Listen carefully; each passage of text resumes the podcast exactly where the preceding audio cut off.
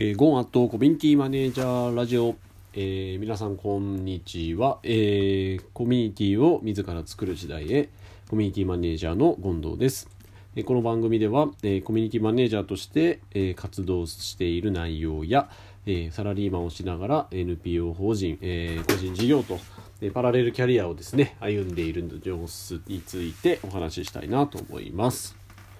はいそしてこの番組のスポンサーは、え、自分。ということですね、えー、最近のえイベントはですね1月27日に全国オンライン読書会というのを行う予定となっております。えこちらは、えかえー、九州の方でですね、え活動している方ブクラボの代表のですね大に、えー、大庭さんという方と一緒にですね、えコラボで読書会をやりましょうということでオンラインでやるという内容になってております。私としても初めての試みですので、えー、ぜひぜひ、えー、ふるってご参加ください、えー、詳しくは、えー、ラジオ社のリンクから、え、ページに行くことができます、えー、ぜひ覗いてみてください。はい。ということで今日ですねお話ししたいのは、え、先日私が行った読書会でのことについてですねお話ししたいなと思っております。えー、今回はですね、えー、マンツーマンでの読書会でしたので、まあ、じっくりその方とお話できたんですけれども、えー、今回参加していただいている方はもう45回目になるのかな参加いただきましてえー、とですね詳しい年齢はあれですが、えー、私よりも一回り二回り三回りとですね、えー、上のですね、え超超超大先輩の方ですね。えー、ものすごくですね、えー、アグレッシブな方でですね、まあ、正直自分よりもですねね全然活動してる前向きにどんどんや動いているんじゃないかというふうにですね感じさせるぐらい、えー、超ポジティブポジティブというか超アグレッシブな方ですね。でえっとまあもともと経営者の方でいらっしゃって、えー、ずっとやってらっしゃったのをえーとまあ、何年か前に畳まれてで今ではボランティア団体を 2, 2, て 2, 2つですね立ち上げて、えー、活動をされているということでですね、えー、まあそれを聞いただけでも、あ、まあすげえポジティブだなという感じでございますね。でまあまあいつもなんですけどもその方とお話しする時はですねまあ正直自分がもう勉強をですねさせてもらっているという感覚で、えいつも話をですね、えー、むしろ聞いているという感じで私が学ばせていただいているという感じなんですね。それぐらいこの方のハートですとか心意気生き様っていうのはですね、まあ、ものすごく近世に触れるんですよね。なのでそのところもちょっとですね、ま、今日お話ししたいんですけど、まああの、ちょっと今回出てきた本をご紹介すると、えっ、ー、と、8.15繊細と3.11の、えー薬えー、薬剤だったかな。えー、あ震災か震災というですね、えー、本でして、まあ、この方の相馬福島県の相馬出身ということでですね、えー、当時そこにいたってわけじゃないと思うんですけどこの時の震災の様子とかをですね、え、絶対風化させてはいけないということで、えーその民話っていうんですけどねそのその地域で語り継がれてる民話っていうのを、えー、語り部としてですね、えー、お伝えしたりもしくはその今回のそういった震災の様子などを民話もしにして語り部として伝えていくっていう活動をされてるんですね。でなのでこのえ戦災と震災というものをテーマにしたこの本っていうのはですね、えー、非常にですねえその方にとって、えー、意味のあるものとで特にやっぱ3.11の震災って原発の話が、えー、大きいので、まあ、戦争ももちろんあの原子原,、え、原爆の話があるので、まあ、その辺りの、え、ことをですね中心に書かれた本で、えまあ、この本の内容はですね伝えていかなきゃいけないということでですね熱く語っていただきました。私が今回紹介したのはですね新世界ですねあの西野さんのですね本ですね、えー、これ前の読書会で、えー、ご紹介があってですね、えー、なんとこの本、あのウェブ上で全部無料公開してるということで、えおこれはこれはということで私もすぐ読んでみようということで、まあ、読んだので早速ご紹介をしたという感じですね。まあ、こちらの本はあの以前この西野さんが書いた「革命のファンファーレ」等でもあったよりやっぱ信用というものに対してどう捉えていくかという話が多かったですね。まあ、信用をお金に変える。逆に言うと信用を貯めていくっていうことが、まあ、お金に変えていけるですね。っていうようなお話が中心になってました。非常にですね、全くこの西野さんの本読んだことない方はですね、ものすごい衝撃を受けると思います。あの考え方が全然ですね、既成概念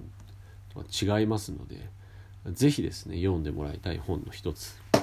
でございますね。はい。まあ、申し上げたように無料で公開してますんで、えー、ぜひぜひ読んでみてください。検索すれば出てくると思います。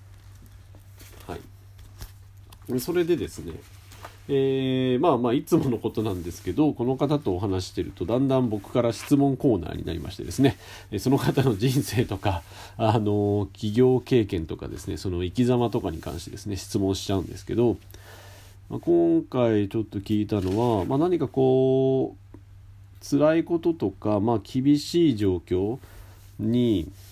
なった時にまあどういうふうに対処されたりとかどういうふうにこうお考えになったりしてたんですか？みたいな、まあ、どうやって乗り切ったんですか？みたいなことをですねお伝えしたらですね、えー、あご質問したらですね、えー、この方こう表現としては、えっと、逆境に浸るっていうおっしゃってことをおっしゃってたんですね。でいろまあ、その逆境の中で浸りつつももういろんなことを、えー、試しながらこれだっていうものが見つかるまでもがくもがくとにかくもがくと。いうことをねおっしゃってまして。もう成功するまで引かないやめないっていうふうに最終的にはおっしゃってましたね。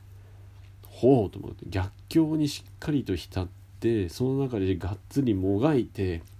えー、成功するまでやめないと。いやこれねあの普通に言うのはですね言えるかもしれないんですけどもうそのにじみ出てくるんですね言葉にもうまさにそういう人生歩んできてそういう危害でやってきたんだなっていうのが本当に分かる、えー、言葉の重みですね。これを聞いた時やっぱこうよくあるんですけど成功するまでやめないとかあの続けることが大事っていうことがですねやっぱり本当に大事なんだなってことが、まあ、本だけじゃなくて、まあ、現体験、えー、実践実績ある方にですね聞くと出てくるっていうのはやっぱそうなんだなっていうのを感じましたね。で逆にですねじゃああのうまくいってる時の引き際ってどうなどうするんですか？みたいな感じに聞いたら今度はもうここまでやるって決めたところで成功したらもうすぐ引いちゃうって言うんですね。え？ってってすぐ引いてどうするんですか？って聞いたらやっぱそこから次のことにチャレンジするっていうふうにおっしゃってたんですね。はあと思って成功したらすぐ引くもう手を引いて次のことにチャレンジすると。この何て言うんですかね成功するまでやめないっていうそのマイン強さ強さというか気持ちと成功したらしがみつかずに引くというこの潔さこれはもう全然まだ自分にはないところだなと思ってもうね何て言うんですかねもうか言葉を失いましたよね。はあと。そうですかというですね。こうぜなんだろう絶句っていうんですか、うん、こういう言葉をですね、まあ、生で聞けるっていうのは本当なんか逆に幸せ私は幸せだなと。いうふうに感じましたね。なのでこうその時聞いた「もがく」とにかくもがくという言葉がちょっとだいぶ気に入りましてなんかこう泥臭く一生懸命とにかくやると。うん、なんかあれやこれやどれがいいだろうとか見定めるとかもあるんでしょうけどとにかく目の前のこと一生懸命やると。決めたらがっつりやるっていうのがやっぱり大事なんだなと。思ってですねこのもがくっていう泥臭い感じがちょっとさい、え、好きでですね、えー、とにかくもがきますと。いうふうに私も今言っているところですね。はいまあそんなこんなで、えー、また自分の学びがですね、えー、大きくいただけた回というふうになりましたと。はいということで、えー、あっという間にもう10分ですね。えー、やっぱり読書会っていうのはこういう全く自分がですね、えー、出会うことがない方とお話できてまああのー、いろんな諸先輩方来ていただくこともあるのでまああの過去の経験からですね学んだ学びとかあのそういったですね、えやっぱ生の声を聞けるっていうのは大きいですね。本で学んだこともあるんですけどやっぱ生の声を聞くとそれがより深みなんだろう本当に重要だというふうに実感することができるので、えー、やっぱり人に会って話を聞くっていうのは大事さっていうのがあります。まあ、日常普通に会う方の、ね、話だけだとやっぱあの自分の思考の範囲を超えないのでこういった全く知らない方と出会える場というのに足を踏み込んでいくっていうのが大事じゃないかなというふうに思います。はいということで、えー、今日の配信は、えー、以上にします、えー、この番組の提供は、えー、自分ということで、えー、近々で行う1月27日の21時半から行う全国オンラインサロン読書会の提供で本日はお送りいたしました。それでは皆様、それでは皆様また、えー、お会いしましょう。さようなら。